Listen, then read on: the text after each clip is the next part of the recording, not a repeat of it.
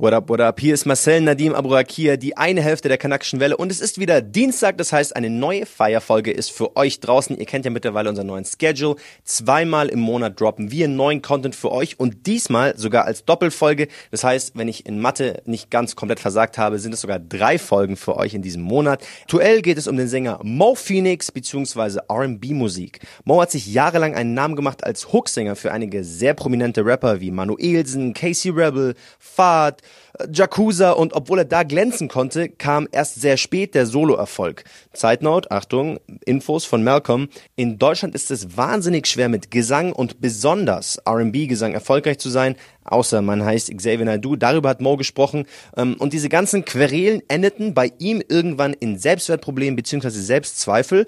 Und er erklärt uns, was für ihn die Motivation war, sich durchzuboxen und welche Rolle die Geburt seines Sohnes gespielt hat. Mehr zu seinem Familienleben sowie Stories von seiner Zeit auf dem Bau, wie seine Eltern aus dem Libanon geflohen sind und was es ihm jetzt bedeutet, denen etwas bieten zu können, könnt ihr euch in Teil 2 des Interviews geben. Also hört da auch auf jeden Fall rein. Lasst bitte, bitte eine 5-Sterne iTunes-Bewertung da. Und wenn ihr Zeit habt, jetzt kommt der beste Teil, dann kommt zum Kosmonaut Festival in Chemnitz am 5. Juli. Da werden Malcolm und ich das erste Mal live performen. Unsere Schwestern Vanessa und Mintu von Rice and Shine werden auch da sein. Der Machiavelli Podcast ist am Start. Also wirklich nicht nur wir können da vielleicht glänzen, sondern echt auch einige geile andere Podcaster. Schaut wirklich vorbei. Es ist unser erstes Mal in Sachsen. Aber wenn ihr da seid, dann geht eh alles klar. Noch ein kleiner hin zum Schluss. Während der Aufnahme ist ein Mikro ausgefallen, also unser Mikro. Moos Aussagen sind aber echt crisp und das ist ja auch der wichtigere Teil. Unsere Fragen versteht ihr trotzdem. Seht uns aber nach. Technische Probleme, wir konnten wirklich nichts dafür. Bei Fragen wie immer DM über IG oder Twitter und jetzt viel, viel Spaß bei der Folge. Lego. So, Mo Phoenix. Du hast schon, äh, wir haben gerade deinen äh, Auftritt gesehen. Sag nochmal bitte deinen Namen. Das ist der häufigste Name der Welt. Sag mal deinen ganzen Namen. Hallo meine lieben Freunde, mein Name ist Mo Phoenix, aka Mohammed. Ich heiße Mohammed, nicht Mohammed. ich heiße Mohammed, aber natürlich darf es jeder so aussprechen, wie er es aussprechen kann. Mein Name ist Mohammed. Direkt eine Zwischenfrage. Nennt dich dein Junge Hamoudi?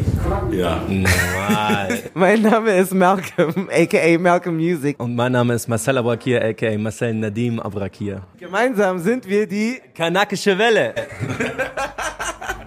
Komm und reite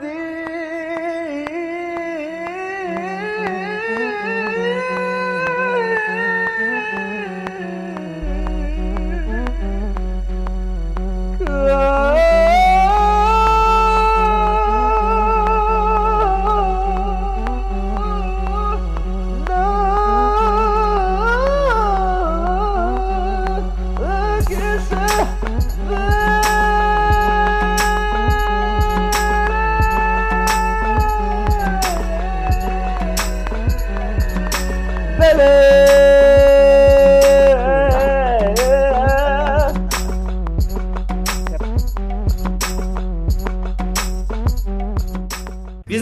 im Backstage. Ihr hört so ein bisschen Hintergrundgeräusche in dieser Folge, weil Wasel performt gerade. Und äh, genau, deswegen hört man so ein bisschen so die Boxen und so. Und wir haben gerade Mo Phoenix im Backstage. Yes, sir. Äh, wir werden heute über eine Menge reden. Es geht unter anderem darum, dass, deswegen, das sind so die Hintergrundgeräusche, die in so einem Konzert äh, dabei sind. Es geht unter anderem darum, um irgendwie die Geschichte von R&B-Musik. Mo Phoenix ist da so eine große Ikone, was deutsche R&B-Musik betrifft. Danke, wir werden danke, ein bisschen danke. über deine Familie erfahren. Deswegen äh, steigen wir gleich ein, oder? Ja, würde ich schon sagen. Musikalisch erstmal. Ähm, Bitte. Als du, sag ich mal, musikalisch angefangen hast, war dein Plan schon immer, äh, Sprachen zu mixen und zu sagen, hey, weißt du was, ich singe nicht nur auf Deutsch oder auf Französisch oder auf Arabisch? Nein, das hat sich erst im späteren Zeitraum entwickelt. Ich habe vorher, ich habe eigentlich angefangen auf Englisch zu singen. Dann wurde mir eingeredet, dass das nichts wird, dass das zu lange dauern wird, dass das äh, einfach ein viel zu großer Schritt ist. Aber kein Schritt ist zu groß, weil man macht ihn ja nicht in einem Schritt so, man macht ihn in vielen kleinen Schritten so. Ich habe in Englisch angefangen zu singen, dann habe ich angefangen Deutsch zu singen und jetzt habe ich es in mehreren Sprachen versucht. Erzähl mal so ein bisschen von den musikalischen Anfängen, weil ganz am Anfang ist, war ja das noch ganz anders, so das Musikgeschäft. Das war jetzt nicht so das Deutschrap und diese Urban-Musik Nummer eins war in Deutschland. Erzähl mal so ein bisschen wirklich von deinen early, early beginnings.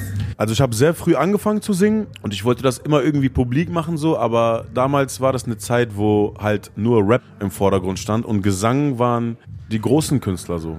Aber die sind ja auch nur groß geworden, weil man an die geglaubt hat und weil sie nicht umgeben von Menschen waren, die ihnen gesagt haben, das wird nichts, sondern die sind umgeben von Menschen gewesen, die das Ganze gefördert haben und deswegen sie dorthin gebracht haben, wo sie sind. Ob es damals schon eine Mary J. Blige war oder ob es damals schon Drew Hill oder einer der größten Gruppen Boys to Men oder reden wir auch von den ganzen normalen Boybands, so ob es NSYNC, Backstreet Boys oder was auch immer gewesen ist, die haben alle damals schon einfach Erfolg gehabt als Sänger. Hast du das auch so gehört? Also, sag uns mal so ein bisschen, was war Mo Phoenix so als Kind, wenn er Musik gehört hat? Was, was hattest du so für Poster zu Hause? Also ich hatte gar keine Poster zu Hause, aber ich habe sehr viel Rap gehört. So, ich bin mit Rap, mit West Coast Rap groß geworden. So, daher auch dieser Einfluss, so, das, das, dieses äh, urban, jazzige, funkige, das kommt ja eher aus diesem Westen und nicht aus dem Osten so und das habe ich ja auch so ein bisschen in meiner Musik drin. So. Und aus der, ich sag mal, in der östlichen Richtung hast du da auch welche mitgenommen? Um ha, Habe ich. ja, habe ich auch gehört, um Kulzum und so, aber das war jetzt keine Musik, die ich privat gepumpt habe. So, die musste ich mir zwischendurch einfach mal anhören, um zu gucken, was da noch so gehen kann. Und deswegen die Einflüsse auch heute. Wie war das dann am Anfang? Das heißt, du hast diese englische R&B-Musik gehört und hast damals dann, ich habe das alles mitbekommen, du hattest auch unterschiedliche Namen, Moe, ne, ne, ich wusste nie, wie man es ausspricht so. Und hast dann angefangen, so langsam im Internet so Namen für dich zu kreieren. Wie war mhm. das? Damals so R&B, kein Schwein wollte Leute singen hören. So, wie, wie hat man das da durchgesetzt? Also es ging ja darum, dass ich tief im Inneren ganz fest daran geglaubt habe. So. Und ich habe immer zu mir gesagt, wenn nicht heute, dann irgendwann. So, aber ich werde den Kopf nicht in den Sand stecken, weil ich werde es niemals erreichen, wenn ich sage, ich stecke jetzt den Kopf in den Sand. Ne? Und wer weiß, wann ich es erreichen werde. So Fakt war, oder für mich, dass ich gesagt habe, ich werde durchziehen müssen, um zu erreichen. Und letztendlich ist es dann so gekommen, dass ich jemand bin, der das Ganze so ein bisschen salonfähig gemacht hat, wenn ich das mal so sagen darf. Was war so ein erster Song oder so ein erster Moment, wo du so Achtungserfolge hattest, wo du dachtest, boah, das könnte, glaube ich, funktionieren. Das war jetzt vielleicht kein riesiger Chart-Hit, aber wo die Leute erstmal so, wo du dachtest. Also ich habe ja damals schon Sachen gemacht, die sehr gut angekommen sind. So Songs wie mit Casey Rebel, Sie ist endlich ein oder so. Das ist nichts mit dauernd hinter, sie ist endlich ein dass ich aus Fleisch und Blut bin und nicht wie du aus Stein. Endlich ein, dass deine Abwesenheit mich vom Leiden befreit. Sie ist endlich ein, sie ist endlich ein. Hör auf zu weinen, wisch deine Tränen weg. Ich weiß. Und dann habe ich ja auch poppige Sachen geschrieben, die dann auch angekommen sind, aber das waren immer keine Solo-Erfolge, sage ich jetzt mal. Und irgendwann habe ich ein Signing gekriegt und habe dann angefangen, einfach mal zu kooperieren. Und das sind dann Sachen gewesen, die sofort funktioniert haben. Und dann wusste ich, okay, alles klar, wir kommen langsam in der Zeit an, wo Gesang ankommt. So. Gibt es einen bestimmten Song, wo du das festmachen würdest und sagst, okay, ab dem... Ja, klar, ab Chill mal dein Leben ging's bergauf.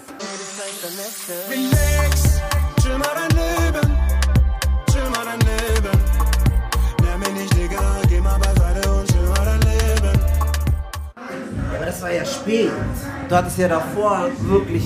Aber davor hatte ich keinen Selbstver... gesungen, du hast tausend Hooks gesungen. Du bist ja viel zu. Ja, aber davor wurde ich wie eine Marionette behandelt und ich habe mich auch genauso gefühlt, um ehrlich zu sein. Also ich hatte null Selbstwertgefühl und war noch nicht an dem Punkt, wo ich gesagt habe, ah, es fängt langsam an zu funktionieren, sondern ich habe gesagt, ja, kommt gerade gut an, aber meine Zeit dann. kommt dann. Erzähl doch mal von dieser Zeit, weil, weil die Leute kennen ja nicht den Grind von davor, wo du verschiedenen Leuten gesigned warst. So, erzähl mal von diesen Zeiten. Was soll ich dir erzählen, Bro? Ich habe einfach Musik gemacht vom Herzen. Ich habe einfach mein Bestes gegeben. Ich konnte das nicht einschätzen, um ehrlich zu sein. Ob das gerade. Ich dachte immer so, weil ich wirklich in sehr engen Kreisen unterwegs war, dachte ich immer so, das wäre eine begrenzte Hörerschaft. So, ich wusste nicht, dass das auf einmal jeder im Land kannte. So, irgendwann hieß es so, Mo Phoenix, na klar, du bist eine Marke von damals. Und ich so, echt, kannte ihr das? Hä? Ja, natürlich. Und das wusste ich halt nicht, weil ich war auch wirklich immer nur in meinen Gebieten unterwegs.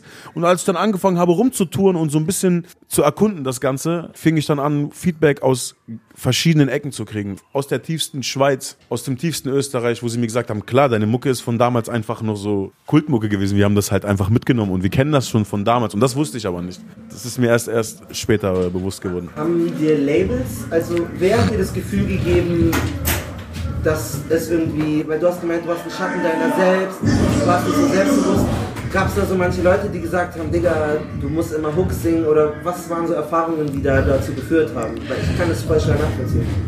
Also ich war halt vorher die ganze Zeit immer, wie gesagt, nur mit Rappern unterwegs. Rapper, die im Rampenlicht standen und dachten, dass sie im Rampenlicht stehen, weil sie rappen. So haben sich trotzdem immer vom Gesang bedient, aber waren nie bereit, das auf denselben Spot zu stellen, beziehungsweise auf, dieselbe, auf dasselbe Podest, wo sie selbst standen auch. Und das hat mir immer das Gefühl gegeben, als wäre das nicht potenziell genug für das Ganze. Ne? Bis ich dann irgendwann angefangen habe, dass ich überall, wo meine Finger mit drin waren, auf einmal am Fruchten war so. Ne? Und das, das fand ich halt krass einfach. Ne? Gab es auch Momente, wo du ein bisschen reflektiert hast und gesagt hast, weißt du was, vielleicht muss ich einen anderen Karriereweg einschlagen, einfach du innerlich vielleicht nicht aufgegeben hast, mhm. aber an dir selbst auch gezweifelt hast?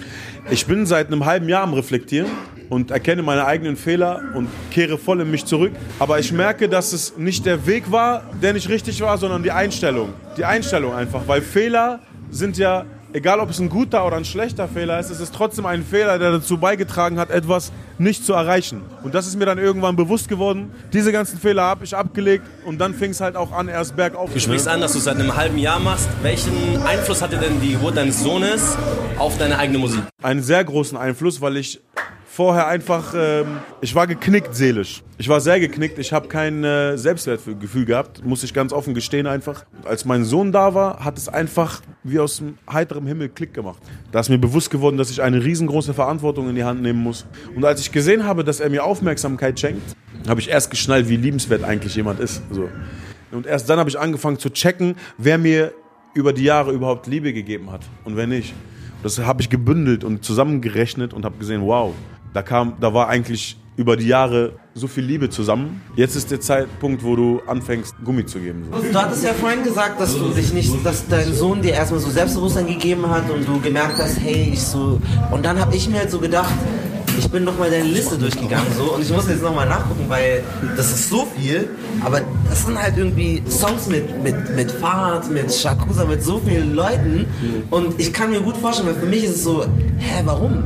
Es, ist doch, es lief doch, es ist doch voll cool. Und wahrscheinlich haben viele Leute von außen gedacht so, wow, Phoenix, ne, ne, ne, und haben mehr Dinge erwartet, als es wahrscheinlich in echten gewesen ist. Hattest du solche so Also ich glaube, es war eine Zeit lang so, dass viele gedacht haben, dass es teilweise sogar läuft. So, weil ich habe versucht, mich immer von meiner besten. Okay. Ja, ja. Okay, was machst du?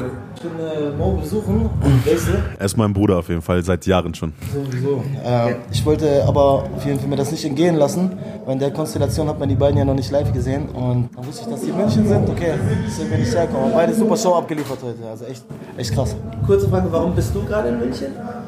Äh, ich bin hier Privatfreunde besuchen. Okay, okay. Chill. Das war K1, hat gerade ein Selfie gemacht mit Mo Phoenix. Aber du hattest uns gerade eine diebe Antwort, wolltest du uns geben. Mal ganz kurz ich was vorhin reinschmeißen, weil du vorhin gemeint hattest, äh, du warst noch nicht so bekannt. Ich muss sagen, zu den, halt den MSN-Zeiten äh, waren mein kleiner Bruder, die ganzen Jungs von uns, die Jungs von meinem kleinen Bruder, wir waren richtige Fans von Mo Phoenix. Aber wir, jetzt pass auf, das Lustige ist, wir wussten gar nicht mal, wer das ist. Also wir haben einen Song von ihm gehört, aber wir haben den Tod gehört. Und egal, wo wir in Deutschland waren, alle haben den gehört. Ja, sag mal kurz den Titel. Das war dieses Anna, äh, Anna Behabbak. Genau. Ja, ja.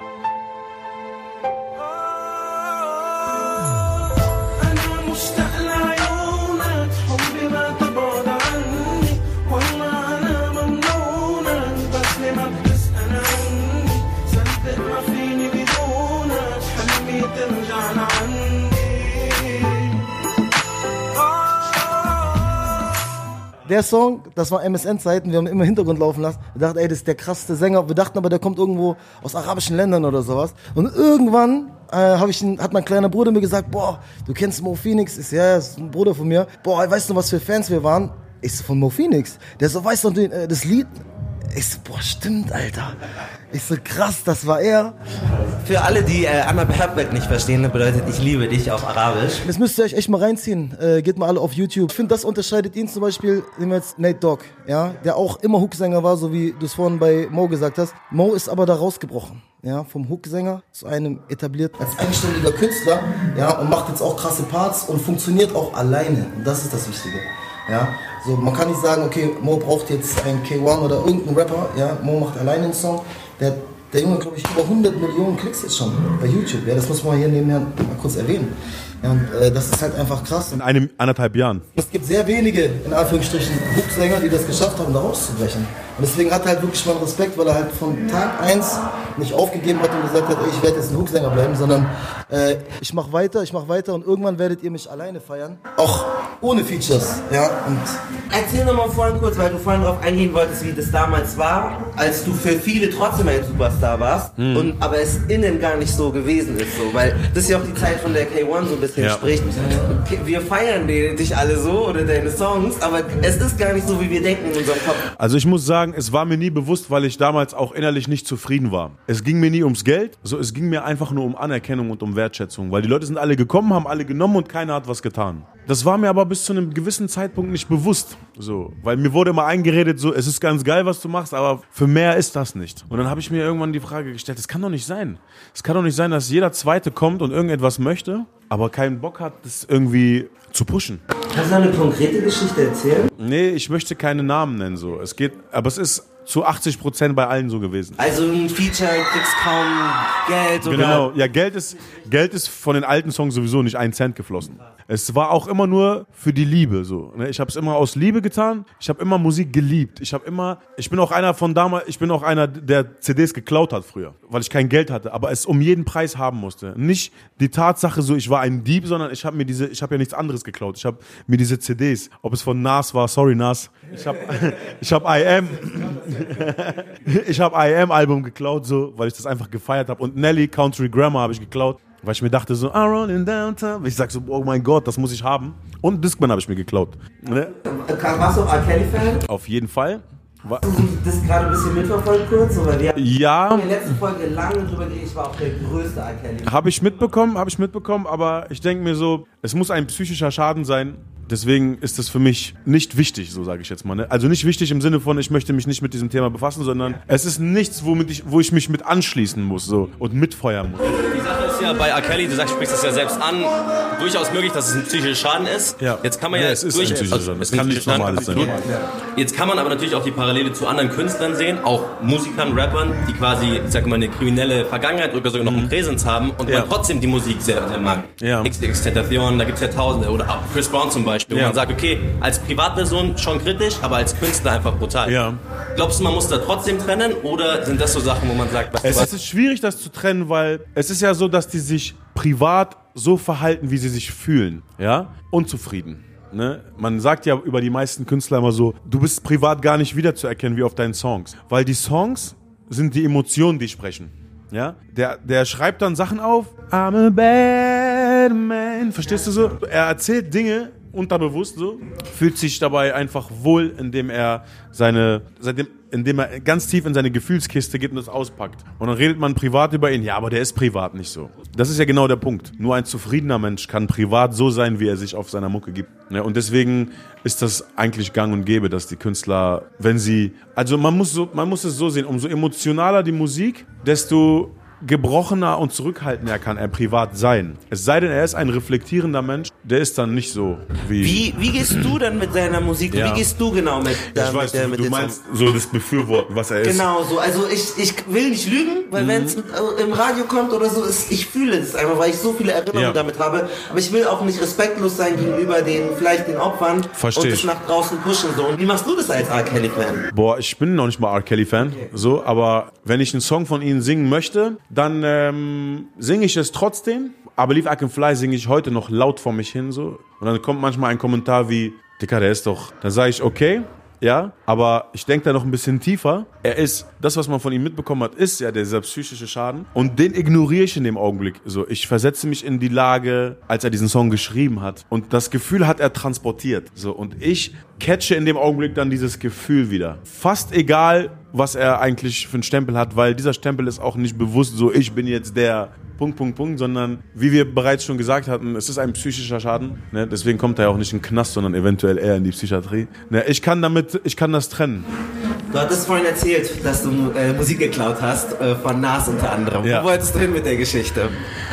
Ich wollte einfach, ich wollte einfach nur analysieren. Ich wollte Musik hören und ich hatte kein Geld. Ich hatte gar nichts. Ne? Und ich wollte, und Nas war dann so damals im Fernsehen so, Nas' Like kam raus. Ne? Und You Can Hate Me Now, glaube ich, war es mit P. Diddy, Puff Daddy damals. Wo die gekreuzigt werden. Genau, und ich habe das mit so offenen Augen im Fernsehen gesehen so und ich dachte mir so heftiger Scheiß. Und Fernseher durften wir auch nicht so oft gucken. Da hab ich ich habe das gebraucht um jeden Preis. Und da hat ein Freund von mir damals in der Plattenkiste gearbeitet in Gifhorn, wo ich groß geworden bin. Er meinte so, ey, du kannst hier die CDs hören und dann gibst du sie mir einfach wieder ab und ich muss sie zurück ins Regal packen, aber ich pack sie dir weg. Ich meinte so, wie echt machst du das? Ich meinte, er meinte so, ja. Also er hat sie für mich praktisch weggepackt, aber es war ja in meinem Auftrag so. Ne? Und ähm, so hatte ich dann die CDs. Und irgendwann wurde ich, äh, bin ich da voll reingerutscht und wollte mehr Musik haben so und irgendwann habe ich mir irgendwas mit Can't Knock the Hustle, glaube ich, oder so von Jay-Z oder irgendeinen Song habe ich mir angehört, wo die wirklich hustlen für die Mucke und dann dachte ich mir so, Alter, das ist gerade Brot, das du dem geklaut hast. So. Und dann habe ich auch direkt aufgehört damit. Da war ich sehr früh schon arbeiten, habe die Schule geschmissen so, war auf dem Bau arbeiten, weil ich Geld gebraucht habe, aber nicht um zu ballen, sondern ich wollte mir Musik kaufen. Und da fing ich mir an, die seltensten CDs von Boys to Men zu kaufen, nur um sie nachzusingen, weil es gab kein Internet, ich hatte kein Smartphone, ich hatte kein Farbdisplay-Handy. So. Ich rede jetzt gerade von einer Zeit, wo ich 17 war, 17, 16, 17, 18. Ich habe mir dann Gesang selbst beigebracht. Ich habe mir so einen Ghetto-Blaster gekauft von TCB, von Chibo. habe Batterien gekauft noch und bin dann auf die Wiese gegangen und habe Boys to Men angemacht und habe komplett alles versucht nachzusingen, bis ich irgendwann zum Sänger mutiert bin. So. Ja, das, aber ich rede auch noch so richtig von ganz anderen Sachen so. Wenn du, wenn du zurückdenkst, hast du, kannst du eine Top 5 aufstellen von, von Interpreten oder, oder auch Alben, die dich am meisten bewegt haben? Wo du noch am meisten zurückdenkst und sagst, ja, das war mein Song? Auf jeden Fall. Ich habe von Boys to Men war das damals On Bended Knees. Can somebody tell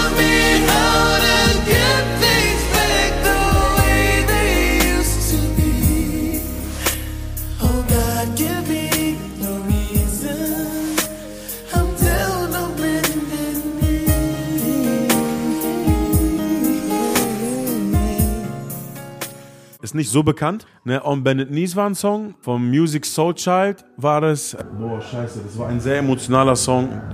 Ich habe jetzt einfach den Titel vergessen, weil ich mich auch schon Jahre nicht mehr mit dieser Musik beschäftigt habe. So, es ist eigentlich schon fast frech, aber es war ein Song, den ich sogar, das ist ein Song, den ich eigentlich auswendig kenne. So, also es war jetzt nicht Just Friends oder so, sondern es war I was made for you and you were made for me and na na na na na na na you love and leave and the way you feel for me, I can just feel the same and, and, and just long as you know you're fair.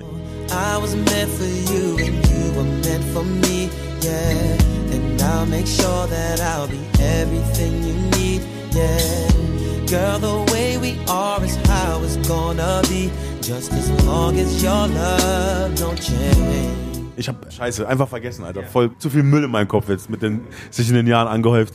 Ja, äh, All for One, I Swear ist einer und tatsächlich R. Kelly, I Believe I Can Fly war auch ein Song und Remember the Time von äh, Michael Jackson. Das waren so, glaube ich, die Top 5. Äh, K1 hat es in dieser Lobeshymne schon gesagt, du hast für mich dir so ein bisschen so das Krönchen jetzt geholt im, im deutschen R&B bist und ich Dankeschön. glaube, meine Theorie ist so ein bisschen, weil davor du voll den Darf ich dir eine Frage stellen? Ja klar. Siehst du das auch wirklich als R&B oder siehst du das schon so Das arabesk-mäßig? ist, das ist darauf will ich jetzt hinaus. Okay, geil. Weil davor hast du voll den Ami-Film gefahren und das ist, glaube ich, warum es vielleicht nicht funktioniert hat, weil die Klamotten, die Ästhetik, die Texte, alles Ja. wie amerikanisch, Ja, ist nur ja. auf Deutsch. Ne, Ja, ne, ne, auf. Deutsch. Und dann hast du dir gedacht, was ist, was ist einzigartig so und Mhm. hast volle Kanne mit Klamotten und alles auf diese Arabesk und so gesetzt Ja. und dann auf einmal hast du alle Rekorde gebrochen so. Habe ich stimmt meine Analyse? Ja, ja, auf jeden Fall. Aber das war kein äh, Plan, sondern das war so, als ich angefangen hatte, mein Album zu machen, habe ich mir bei dem ersten Song überlegt, warte mal, Alter, du hast jetzt schon all möglichen Scheiß gemacht. Was machst du jetzt? Und dann habe ich gesagt, so, Alter, du hast Liebe schon, du hast dies, du hast das, du hast jenes. Und dann habe ich gesagt, ey, warte mal, Mohammed, dein Vorname, der häufigste Vorname der Welt. Jemabel Mohammed, sag, wer hat mich in Frage gestellt? Jemabel Mohammed, Bruder, nur weil ich sag, was ich denk. Jemabel Mohammed, ich bin doch so ein sympathischer Mensch. Jemabel Mohammed, ich mein den häufigsten Namen der Welt. Assalamu alaikum an euch, das Thema für heute ist das Leben in Deutschland. Ich ganz ehrlich, darf ich kurz was sagen? Klar. Ich würde das ganz anders formulieren. Ja, den R&B. Wie alt bist du?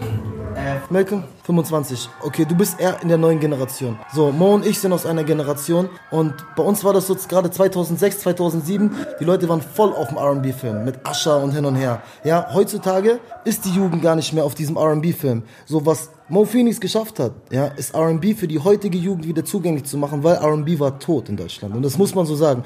Und er kam dann mit seiner eigenen Interpretation und zwar gemischt meiner Meinung nach mit Arabesque, ja, und hat es den Leuten wieder zugänglich gemacht und dann hat die, die neue Generation gesagt, ey, das ist ja voll krass, so, ja, und haben sich auch wieder angefangen mit den alten Sachen zu beschäftigen, die wir hören. Da kam ja dieser ganze Retro-Vintage-Trend und alles, ja, aber das hast du geöffnet, dieses R&B-Ding wieder, ja, dass man sagt, R&B kann man wirklich auch neu etablieren und zwar mit einer ganz eigenen Stilistik. Und gerade wenn du äh, Songs anhörst äh, von ihm, egal welche Songs, Mama, Baba und alles, da merkt man das. Da ist R&B drin, das ist aber auch orientalisch. Ja, und da hast du die Türe geöffnet für die Leute, die das heutzutage auch so singen. Ja, nichts gegen die anderen R&B-Künstler. Es gibt so viele in Deutschland, die das auch krass machen. Aber ich sag mal mit diesem Arabesque. So gebe ich dir auch recht und keiner macht das so äh, perfekt, diesen Blend. Aber Murbet hat dir sowas ähnliches gemacht. So, ist das ein, ge- dem muss man schon Props geben. So, der hat das schon vor zehn Jahren gemacht. Hast du zu 1000% und so. Ja. Moabed, ja, und äh, Chetin, auch ein Efras. Und die haben alle super Songs gemacht, definitiv. Aber was er heute macht, ist es mit Trap-Elementen. Verstehst du? Und deswegen sage ich, er hat nicht R&B erfunden, aber er hat das neu erfunden wieder mit diesem orientalischen Stil. Und da muss man sagen, das Hack muss man dir geben, ja. Das, die Tür hast du aufgemacht, ja. Und wenn ich jetzt falsch liege, dann nenn mir irgendeinen, der das mit Trap-Elementen verbunden hat, so wie der das. Mo Phoenix hat diesen Sound modern gemacht, sodass du auf ein Wasted-Konzert gehen kannst und trotzdem das hören kannst. Und das war ja immer die Quadratur des Kreises. Das, hat ja das- keiner Genau, das ist ja geschafft. seine Aussage, ja. Genau, das, meinte ist ja das, was Er hat keiner es- geschafft Er hat hat. es wieder salonfähig gemacht, Ja. was eigentlich ausgestorben war für die neue Generation. Weißt du? Und deswegen feiere ich das so, dass er so sein eigenes Ding hat, wo keiner wegnehmen kann. Genauso wie bei mir mit diesen Markensachen. Da kann keiner sagen, ey, du hast das nachgemacht. Ey, ich bin der Erste in Deutschland, der, glaube ich, überhaupt so plakativ über Gucci Louis und D-Squared und Kitzbühel und Saint-Tropez und was weiß ich nicht alles gerappt hat. Und genauso wie, genauso wie ich da ähm, mein Patent habe, hat Mo auch sein Patent auf R&B, Arabesque, Orientalisch, ja. Ich bin auf seinen Shows, ich sehe das ja. Und ich sehe das auch, wenn er unangekündigt in einen Club kommt und wir beide einfach ans Mic gehen. Da zeigt sich erst, wie bekannt du bist, wenn die Leute dann wirklich, wenn ein Club ist mit 2.000, 3.000 Leuten und die singen einfach mit. Ich habe letztes Mal einen Schock bekommen.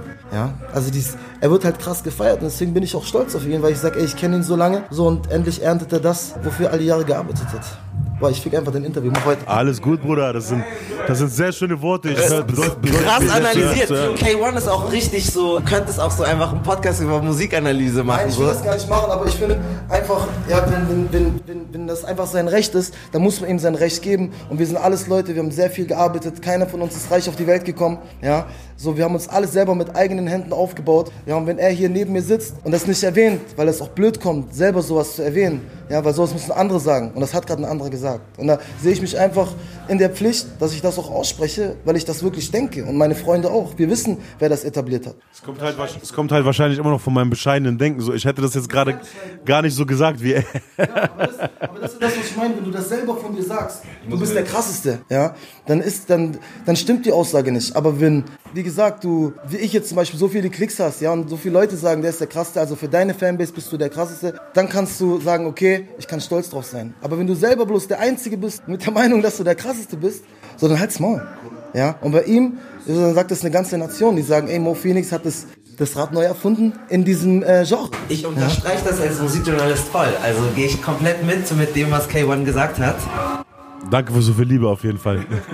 Bitte nicht, wenn ihr K1 so eine Sehr gut. Lobeshymne Er ist, auch, er ist auch ein Künstler und ein Musiker, den ich sehr schätze. Ne, Talent geht vor Strategie. Er hat sich bis heute durchgeboxt wegen seinem Talent. Ne. Es gibt viele Menschen, die machen sich Promopläne und Strategiepläne und verkacken dann. Weil sie an jeden Ecken irgendwie feilen müssen, damit es klappt so.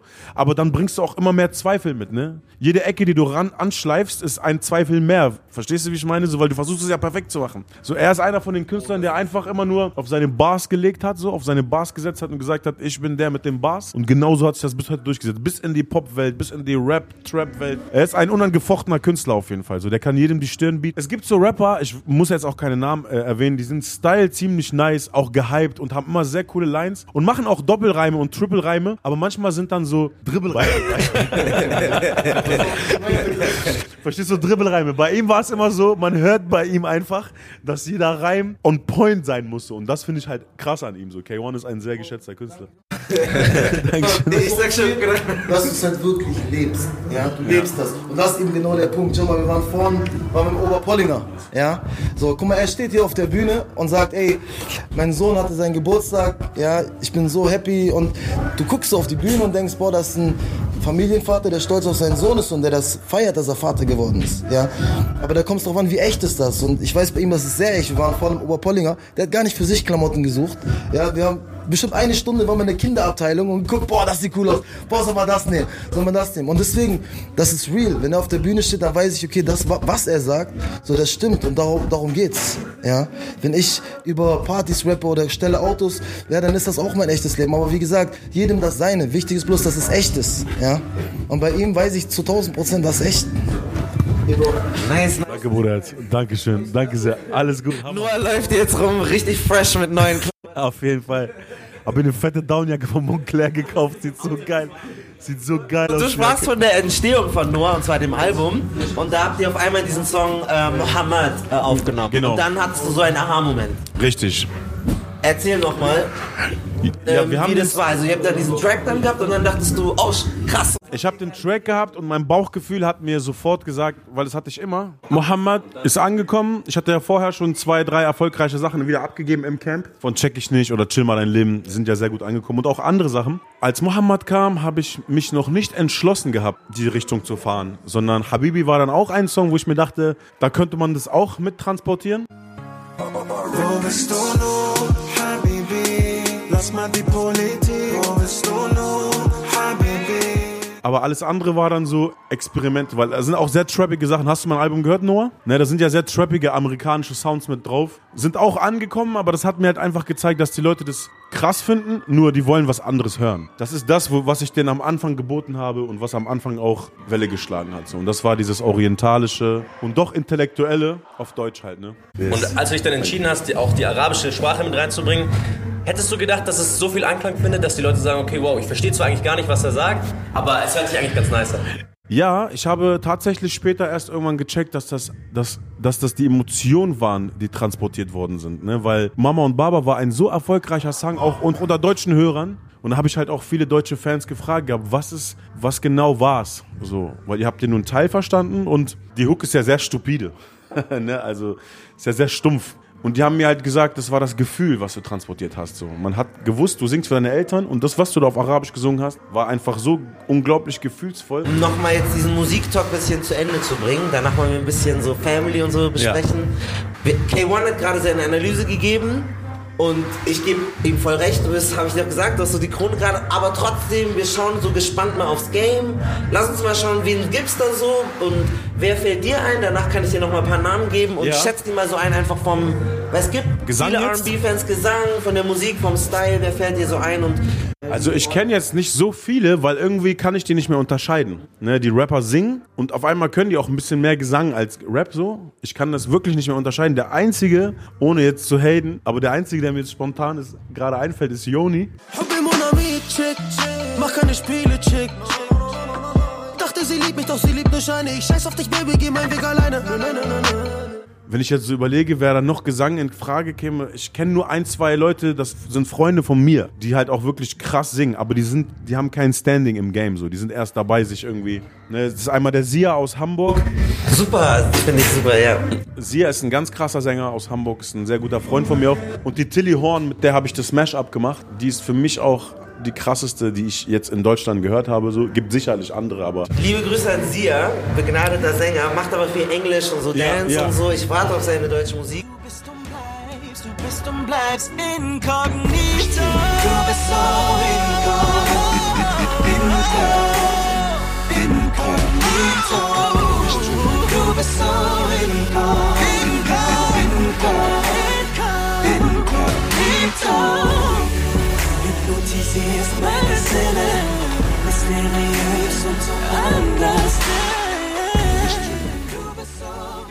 Und Tilly hat jetzt auch noch nichts rausgebracht. Nee. Es gibt Remo zum Beispiel. Du ziehst deine Schuhe aus und du legst dich auf die Couch zum Chillen.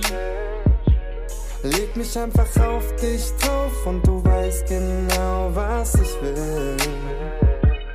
Er hat halt Rap-Skills, versucht halt im Rap-Bereich stattzufinden, aber dazu finde ich, sind seine Skills nicht hart. Und ich würde es, ich finde es schade, dass er seinem Gesang nicht treu ist. Ah, dann gibt es noch Nico Nuevo. Stimmt's, Nico Nuevo gibt's. Aber das ist auch wiederum etwas, was ziemlich rap-lastig ist so. Die, das ist halt, da ist kaum Gesang bei so. Verstehst du, wie ich meine? So, die singen halt mit Tönen, aber dennoch ist es eher Rap-Gesang so. Verstehst du, wie ich meine? Uh, uh, uh, ja.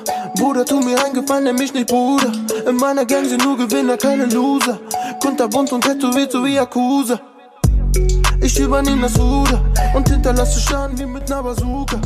Okay, ich gebe nur noch drei Namen. Äh, Rola gibt's zum Beispiel. Ah, ro ja. Frag nicht, was ich will, frag nicht, Baby. Ich hab schon alles, was ich brauche, Baby. A-Game in the making,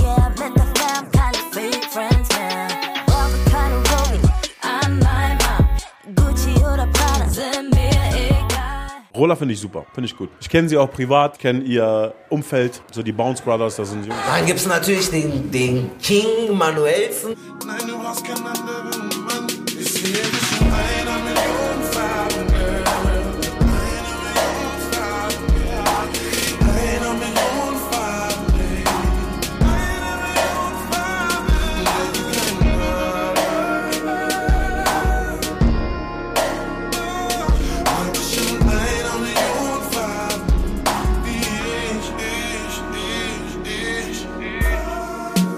Ja, bei Manuelsen das Problem ist, er ist einer der talentiertesten des Landes, ohne Zweifel. Aber ich glaube, das war keine Selbstliebe, die er präsentiert hat oder versucht hat zu vermitteln, sondern eher Verzweiflung. Weil wenn man der krasseste ist, dann bleibt man dabei und lässt sich von niemandem volllabern. So. Ich bin halt der krasseste. Aber für wen bist du der krasseste? Er hat es wirklich immer wieder versucht, in die Öffentlichkeit zu bringen und breit zu treten, dass er der krasseste ist. Meiner Meinung nach auch wirklich einer der krassesten, aber dazu gehört auch Menschlichkeit so, und nicht nur Gesangstalent, weil vom Gesang her gibt es schon wieder ein paar, die ihn überlegen sind. Er ist halt einfach von der Attitude her groß, schwarz, hat eine Wiedererkennung, die es, glaube ich, kein zweites Mal gibt in Deutschland, vom Gesang her. Und das ist das, was ich schade finde. Er hat sich in seinem Leben, in seiner Karriere, während seiner Zeit, sich viel mehr darauf konzentriert, was die Menschen über ihn denken und viel weniger auf, auf seine Musik, weil seine Musik, muss man ehrlich sagen, ist krass, aber die letzten zehn, sieben, acht Alben klingen gleich. Autotune und ab und zu mal auch schief gebogen und so, das ist so, ein. Man muss tun, was ein Mann tun muss. Latte ganz zum Schuss. Wir leben, leben, leben wie die Kämpfer, die anderen uns geschenkt haben. Die Taten geben die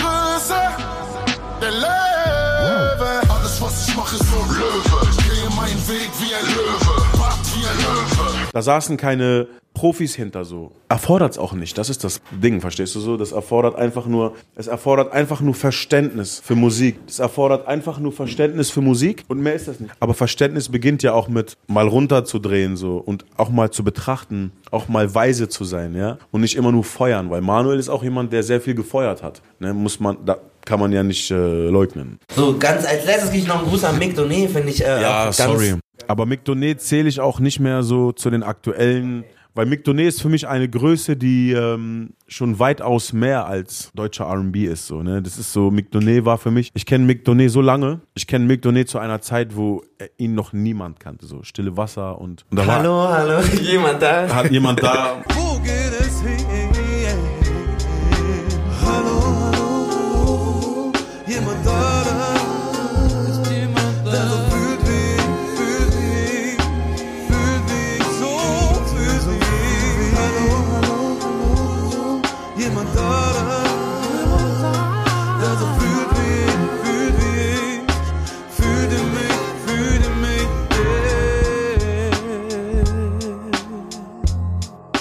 ne? und da war noch ein anderer Song, der hieß Der ich bin, glaube ich. Äh, äh, der, der, der, ich bin, ja, ja, ja, ja. Sollen sie meinetwegen nicht Steine legen, egal, werde mich über jeden bewegen, weswegen, egal.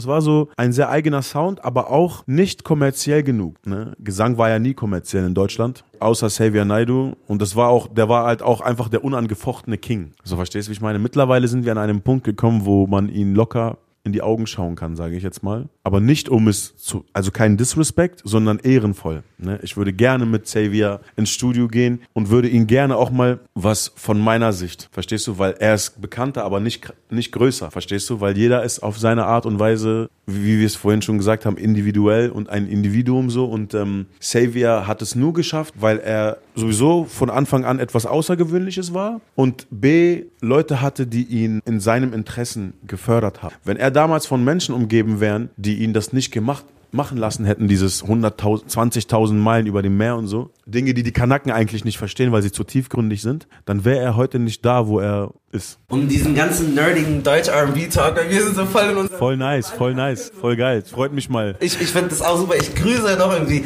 Mashanda und Doch wenn du mich willst, brauch ich, dass du zeigst.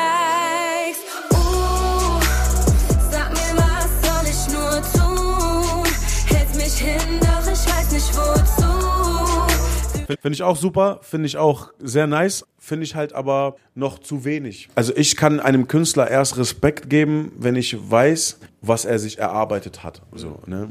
Jeder hat's verdient. Ne? Jeder, der dafür arbeitet, hat's verdient. Aber ich kann es nicht jemandem geben, der sich für eine große Nummer hält, der aber noch nichts gerissen. Tut sie das? Nein, ich habe jetzt nicht von ihr gesprochen. Ne, Ich habe jetzt nicht von ihr gesprochen. Generell. So, um das nochmal zuzumachen und ich grüße noch Valentin, Stilo und Und falls du auch so denkst, dann sag nichts.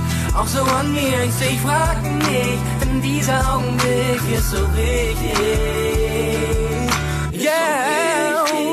Johnson. Es gibt so viele tolle... Aber Valentin Stilo ist ja auch, das sind, aber reden wir jetzt von den alten allen? Ich rede ich rede von allen. Ja, wenn du von allen redest, dann crasht ja An dem Punkt Genau, ich, ich mach's aus der Hand nehmen, weil er macht Buch nicht zu. Ich, ich fasse mal zusammen.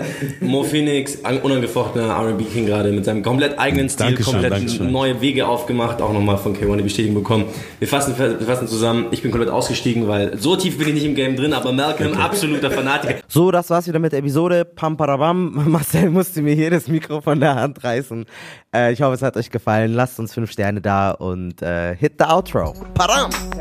Und fast hätte ich es vergessen, wir waren damals auf dem Wastel-Konzert, da war seine Platte noch nicht draußen. Mittlerweile erscheint aber sein Album Emotion, also Mo mit M-O-E, so wie Mo Phoenix oder Moe Phoenix, so hieß er mal, ist gerade auf iTunes erhältlich. Ich mag ja den Song Mensch ist Mensch, na na na na. Genau, hört einfach mal rein und streamt die Platte. Ich finde, Mo Phoenix ist eine gute Abwechslung zu dem, was sonst so unterwegs ist, auf dem, was so urbane Deutschrap-ähnliche Musik ist, die gerade draußen ist.